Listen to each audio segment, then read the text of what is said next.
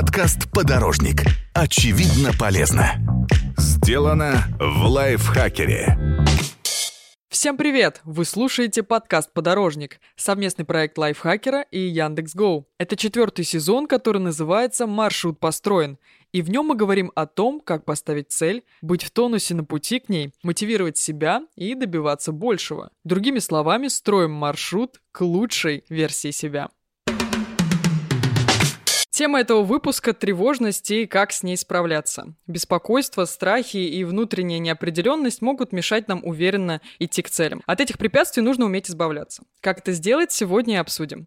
Меня зовут Екатерина Тюрина, я ведущая подкаста. Со мной микрофона Алексей Красиков, специалист по работе с паническими атаками, неврозами, тревогами и страхами. А еще Леша – основатель школы эмоционального интеллекта и проекта «Неврозы Мегаполиса». Леш, привет. Привет, Катя. Леш, смотри, давай сразу к делу. Мне прямо прямо сейчас нужна от тебя помощь. У меня сейчас немножко учащенное сердцебиение, чуть-чуть я переживаю, иногда, может быть, э, будет подрагивать голос. Это, наверное, вполне естественная штука, но я бы хотела от нее избавиться. Мне вот эти волнения лишние совершенно не нужны. Что мне сейчас, прямо сейчас можно сделать, чтобы не волноваться совсем? Тревога не может не проявляться вегетативно, да, вот именно так вот физиологически. Это абсолютно нормальные вещи. Другое дело, я бы тебе задал вопрос, насколько эта тревога в данный момент мешает тебе говорить.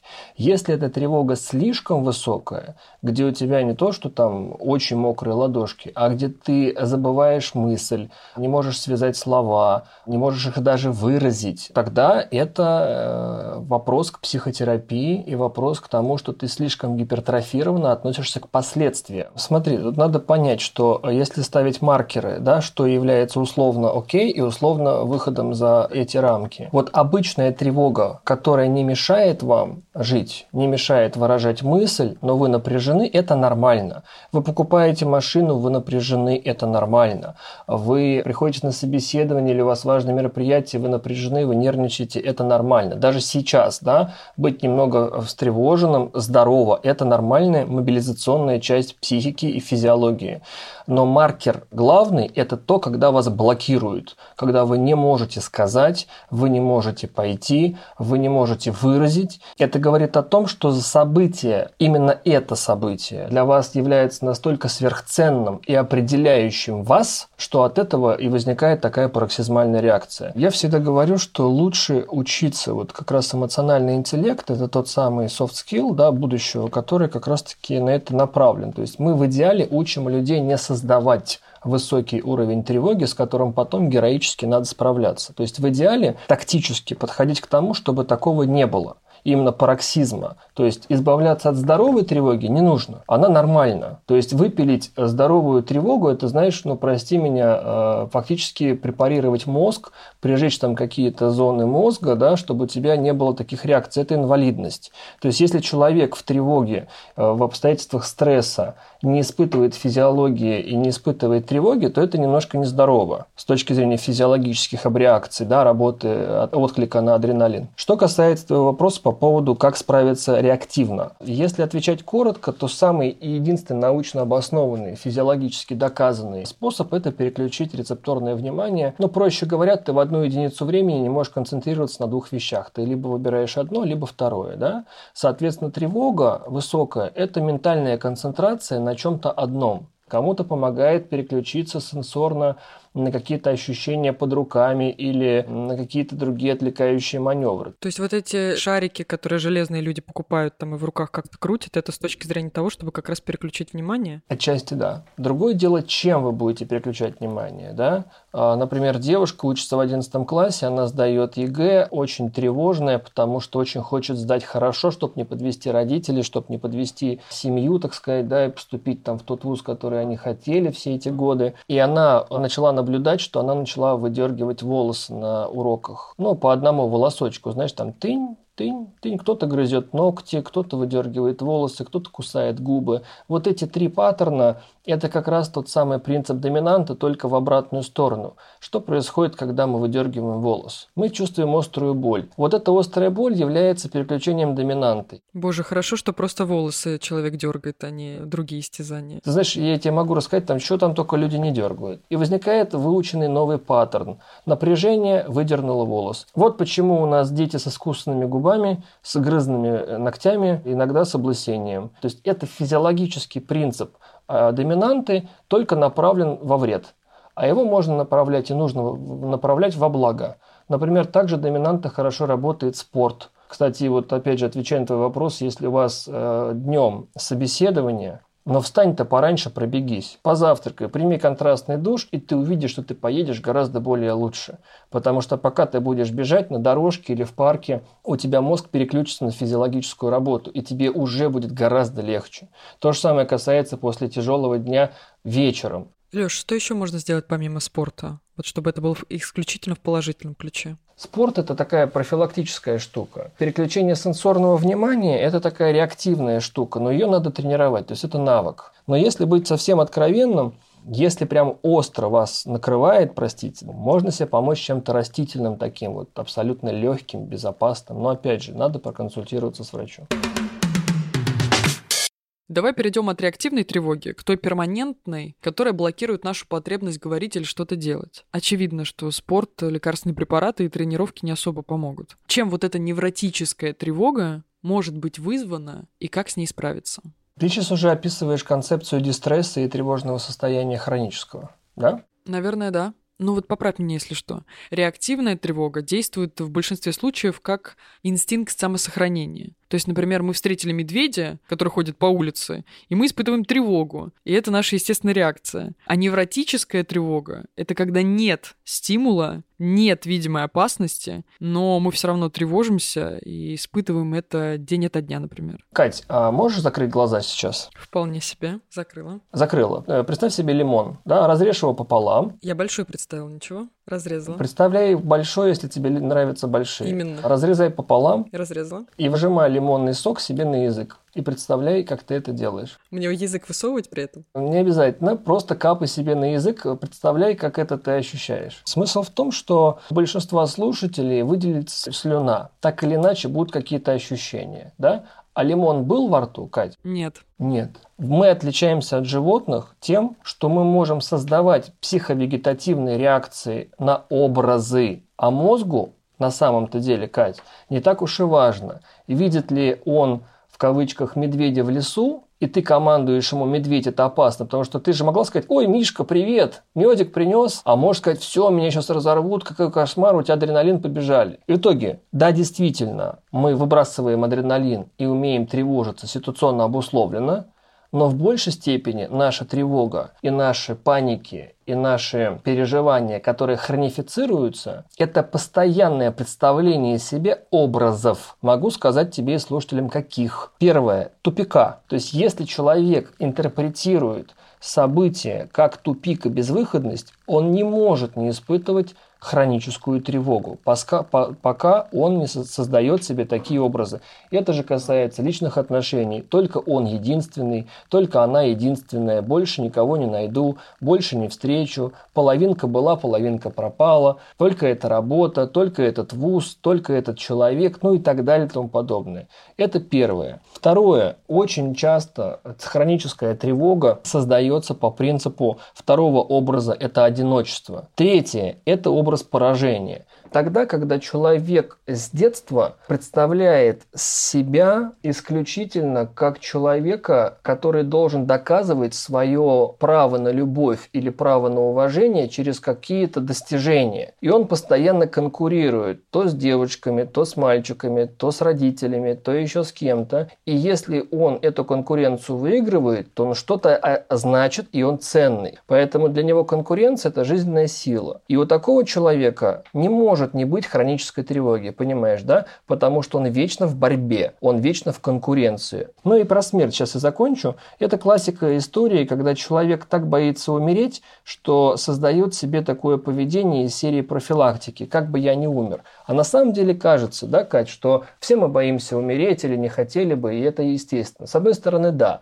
Но бывает, знаешь, какая хитрая штука? Представь себе девушку, которая поставила задачу а, доказать отцу, что она что-то из себя представляет, потому что он был холодный, дистанцированный, или маме, да, и она решила доказать это с помощью учебы, с помощью работы, с помощью достижений, с помощью ученых степеней и, и прекрасных дипломов, и прекрасной карьеры, и похвальных грамот и так далее. А тут у нее мысль такая в голове, она едет на работу, и у нее в метро начинается там э, какое-то странное ощущение, ее первая мысль «я умираю». И вторая ее мысль автоматическая «это что получается, я не успею доказать? Это что получается, я не смогу перегнать, я не смогу реализовать свои планы?» То есть для них смерть является препятствием к доказанию невротического смысла жизни. Да, ты мне разложил вот эти четыре типа образов. Их больше бывает или ты просто пощадил меня и слушателей? Их бывает больше, потому что людей больше. Но в основном эти образы связаны с тупиком, с одиночеством, с проигрышем, поражением, со страхом смерти. Э, могу дополнить, иногда эти образы связаны, вот все мы читали книгу, да, игры, в которые играют люди, которые ужасно переведена с английского оригинала на русский, но тем не менее, это когда рушится сценарий. Например, девушка нарисовала себе сценарий, что только такой мужчина, только в таком возрасте, только первый там единственный, только такой дом, только такая карьера, только такие э, лайфстайл такой. И, а жизнь-то она разная. И она не может гибко подстроить свои образы под изменившиеся обстоятельства. Помнишь эту строчку? «Не стоит прогибаться под изменчивый мир, пусть лучше он прогнется под нас». Вот эта строчка – это, в принципе, дорога к алкоголизму. Потому что если ты не научишься прогибаться под изменчивый мир, умея быть хитрым, гибким и не невротичным с точки зрения тактики и стратегии, то ты действительно кончишь плохо потому что вот эта вот абсолютистская позиция «я не буду прогибаться под изменчивые обстоятельства», ну, долго так люди не живут. Тогда ключевой вопрос в связи с этими образами. Как избавиться от этих образов? Вот, допустим, да, от образа проигрыша. Чтобы что-то починить, надо сначала это увидеть. На первом этапе мы видим связь между событием или стимулом и то, как мы об этом думаем. И когда мы увидим то, как мы об этом думаем, по каким схемам, по каким паттернам мы это думаем – тогда у многих пациентов уже открывается то, что вы назвали инсайтом, со словами «Ого!» Вот почему я тревожусь, вот почему меня бомбит, вот почему мне так дискомфортно, потому что я в этой ситуации именно вот так думаю, и именно по таким паттернам, и эти паттерны у меня всю жизнь во всех типичных ситуациях. Иногда только это видение уже дает человеку много представления об ошибке, и они уже сами автоматически вносят изменения. Я в дополнение к тому, что ты сказал, хочу привести собственный пример. Возможно, нашим слушателям он будет более показательным. Я тот человек, который год ничего не мог сказать. То есть я проходила стажировки, постоянно в новом коллективе, и просто молчала.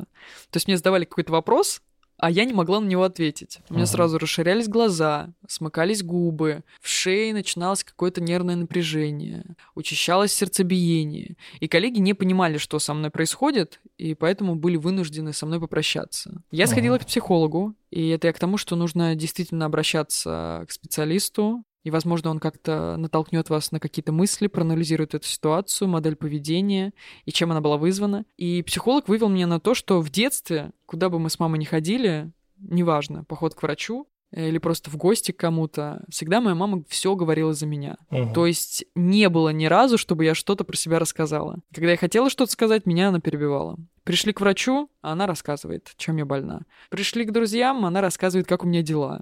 Если мне задают вопрос, она тоже на него отвечает. И мы пришли к выводу, что молчала я как раз потому, что, наверное, боялась сказать что-то не так. Или понимала, что меня все равно перебьет какая-то воображаемая мама прямо сейчас рядом со мной и все скажет за меня. И дальше, возможно, я уже понимала, что есть какой-то воображаемый образ мамы, который все сделает за меня и скажет в том числе. Как я пыталась с этим справиться? Мне психолог посоветовала, входя в новый коллектив, просто признаваться, что мне сложно. Я Катя, мне сложно говорить, потерпите меня какое-то время, вы привыкнете. В остальном мне помог просмотр каких-то психологических видео и психологические книги. Есть у тебя какие-то практические методы, чтобы справиться с таким типом тревоги? Запомни одну фразу. Тобой управляет только то, что ты не можешь допустить. Ты приходишь на работу, и ты не можешь допустить, что тебя уволят. Ты не можешь допустить, что ты покажешься глупой. Ты не можешь допустить, что ты совершишь ошибку. Ты не можешь допустить, что ты чего-то не знаешь. Ты не можешь допустить, что у тебя не получится. И ты не можешь допустить, что ты будешь некомпетентна в чем-то. Из-за этого недопущения у тебя возникает автоматическая защитная реакция молчать. Эту защитную реакцию считывают люди и думают, какая-то она странная молчит все время. Зачем она здесь нужна? И получается парадокс. Я так боялась, что меня уволят, что меня от этого уволили. Именно. Вот и все. Что касается рекомендаций. Входить, что там сказали тебе? Входить и говорить что? Мне сказали входить в новый коллектив и сразу говорить, мне сложно общаться. Первое время я буду немножко молчать и буду долго к вам привыкать. Но в конечном счете привыкну. Ну, можно так рассмотреть из серии э, «Здравствуйте, меня зовут Катя. Я очень хочу вам всем понравиться и очень боюсь совершить ошибку, поэтому буду молчать». Ну, наверное, да. Но я бы тебе сказал как. Если бы ты пришла ко мне, грубо говоря, да, мы бы с тобой бы очень быстро бы увидели вот эти последствия, которых ты боишься, и мы бы с тобой бы обсуждали, Кать, а действительно ли совершить ошибку это доказывает то, что ты глупая? А действительно ли, если тебя даже уволят, это такая катастрофа? А действительно ли, если ты чего-то не знаешь, это тебя характеризует? И ты бы сама, будучи не глупой девочкой, это заметно, да, ты бы сама бы себе сказала, Кать, слушай, ну уволят, ну так бывает, потому что, но если ты что-то не знаешь, нельзя все знать, надо учиться. Если у тебя что-то не получится. То есть ты сама логика себе объясни, что это не доказывает, не значит.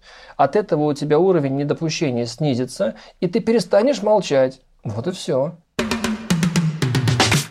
Если мы тревожимся о какой-то цели, переживаем, что ее не достигнем, это же тоже провал ожиданий, провал того же сценария. Это страх отклонения от сценария, потому что у нас нет альтернативных сценариев. Если ты сказала, я в 35 лет должна ездить на голубом Мерседесе и ни на каком другом. И если что-то случилось, что голубой Мерседес по каким-то причинам не появляется, ты в любом случае будешь тревожиться, потому что у тебя в голове есть паттерн голубой Мерседес. И даже если будет черный, и даже если будет зеленый, ты все будешь не удовлетворена, потому что у тебя в голове паттерн голубой. Пока ты сама не объяснишь себе, что есть альтернативные гибкие варианты развития будущего, которые вполне уместны и вполне хороши, и вполне достаточны, ты все время будешь в напряжении. У некоторых людей это напряжение может перейти в паническую атаку ну, там, от страха чего-то не успеть, или от страха той же неудачи, от страха смерти, опять же. И, кстати, панические атаки — это дико интересная тема, потому что многие люди употребляют какие-то термины в своей жизни, но мало представляют, что они означают. Подруга постоянно говорит, что у нее депрессия, но она абсолютно не осознает, что это болезнь.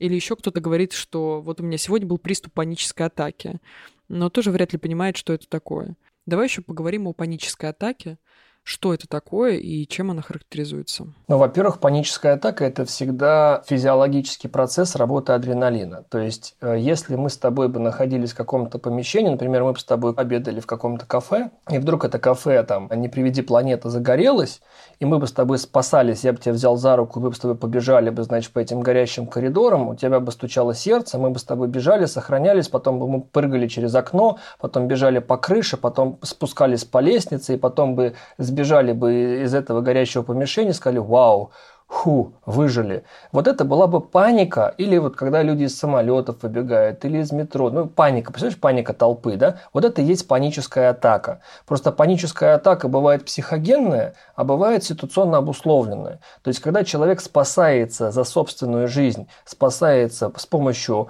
бегства, с помощью просьбы о помощи, с помощью попыток спастись а, различными способами, лекарства, звонки, просьба о помощи, скорая, люди, а, окружающее пространство, это паника. Но когда она ситуационно обусловленная, мы говорим о том, что это просто социальная паника. Человек запаниковал там, да, там где-то. А когда мы говорим про паническую атаку психогенную, человек также паникует и также спасается, выбегает на улицу, звонит в скорую, просит о помощи, капает себе успокоительные, а звонит родственникам со словами «я умираю, помогите, у меня инфаркт, я схожу с ума, со мной что-то происходит», у него действительно возникает абсолютно идентичный приступ паники, как и с пожаром, например. Но проблема в том, как мы с тобой с Лимоном да, уже обсуждали выше, он испугался представления о том, что с ним сейчас происходит.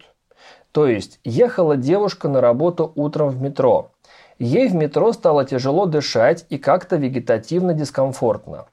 И она успела себе сказать, что кажется мне плохо, что-то со мной не так, это инфаркт, это инсульт, успела испугаться этого представления о том, что она подумала, выделился, вы, выбросился адреналин, и она побежала на улицу. Вот это бегство на улицу, звонок в скорую, это и есть приступ паники.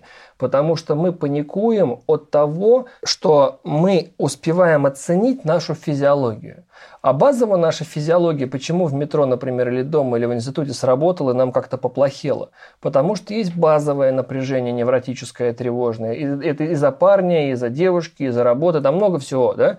И нам изначально становится просто вегетативно дискомфортно, и тут возникает, Кать, развилка налево-направо. Если ты это дискомфорт вегетативный, образно представишь, что это инфаркт, шизофрения, сумасшествие, инсульт, потеря контроля, то ты испугаешься этих образов, и по принципу лимона твой организм на эти образы выбросит адреналин. Если ты эти же физиологические явления себе скажешь, так, Катя, это проявление тревожного состояния, потому что ты интенсивно работаешь, потому что не все получается, потому что переживаешь за проект, потому что переживаешь за это, за это. Не нужно паниковать, просто пойди выпей воды, пройдись, расслабься, подыши. Не нужно продавать себе идею про угрозу. Тогда ты никогда не испытаешь паническую атаку. То есть паническая атака – это психологическое самопугание неправильного представления о своей физиологии. Под конец выпуска я воспользуюсь моментом э, и задам вопрос, который меня сильно беспокоит, поскольку я кофеманка. Кофе влияет на уровень тревожности? Уже до банальщины дойдем. Это вопрос прям чисто от меня. Кофе в нормальном объеме, в нормальном количестве неврозы и тревогу не создает оно максимум, что может, это просто гиперперестимулировать вашу сердечно-сосудистую систему, у вас там заболит голова, поднимется давление, ну и все. Может быть, вы нарушите цикл сна и бодрствования. Но когда мы говорим о кофе и тревожности, тут надо иметь нюанс в виду. Если у девушки или у молодого человека есть базовое тревожное состояние, есть базовые невротические проблемы, то кофе его дополняет, да? Умничка, то кофе является дополнительным триггером гиперстимуляции. И возникает иллюзия, что я выпила кофе, мне стало хуже. На самом деле она уже была в тревожном состоянии, она уже была, так сказать, на уровне чаши 100%, и кофе может стать просто финальной каплей гиперстимуляции. А про курение? Ну вот люди курят, чтобы снизить стресс и тревогу. Это тоже иллюзия, там образ. То есть мы курим, и нам становится легче. Смотри, здесь нет иллюзий, тут есть просто некоторый физиологический нюанс. Привычка курения можно разбить на условно две зависимости, на никотиновую и на поведенческую, психологическую. А есть случаи, когда человек зависит именно от никотина. И там одна терапия, когда человек именно с никотином. Но в большей степени дело не в никотине, поверь мне. Это компульсия, это поведенческая, психологическая привычка переключать внимание, подышать, вот это вот, подышать, понимаешь? То есть там дело даже не столько в никотине, сколько в переключиться. Например, человек работает, работает, работает, надо пойти переключиться, подышать. Человек в стрессе, и он когда-то покурил, в кавычках, он подышал, потому что когда дым вдыхается, переключаются рецепторы, там нарушается кислородный обмен, организм начинает по-другому работать. То есть это всегда психологическая привычка переключения внимания. Давай перейдем к блицу краткому. Короткий вопрос, у тебя может быть короткий ответ. Чтобы быстро успокоиться, нужно переключиться. От чего стоит избавиться, чтобы не спровоцировать тревожность? От преувеличения. Тревожность нельзя принять, потому что Тревожность можно принять, если она вам не вредит. Чтобы тренировать стрессоустойчивость, нужно видеть, как ты себя стрессируешь. Лёш, спасибо тебе огромное за этот выпуск, за разговор. Спасибо, что пригласили. Я люблю свою работу и с радостью буду полезен. Построить маршрут к своей цели и добраться до нее поможет Яндекс.Гоу. Приложение, которое позволяет заказать такси, воспользоваться каршерингом, организовать перевозку вещей и даже доставку продуктов и любимых блюд из кафе. Яндекс.Гоу возьмет на себя эти мелкие бытовые заботы, чтобы вы не отвлекались от действительно важных вещей и не потерялись на пути к лучшей версии себя. Стоимость услуг, будь то такси или доставка, видна заранее. Это избавит от лишних тревог и переживаний. Следить за маршрутом поездки или курьера позволяет интерактивная карта. А чтобы сделать поездку еще более комфортной, воспользуйтесь сервисом премиальных классов Ultima. К вам приедут бизнес-седаны с настоящими профессионалами за рулем. Вы слушали второй выпуск четвертого сезона подкаста «Подорожник». В нем мы говорим о том, как поставить цель быть в тонусе на пути к ней, мотивировать себя и добиваться большего. Чтобы не пропускать новые выпуски, подписывайтесь на наш подкаст, ставьте лайки и звездочки. До встречи!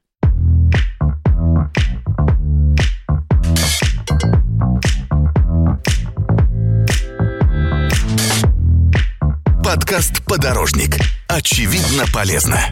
Сделано в лайфхакере.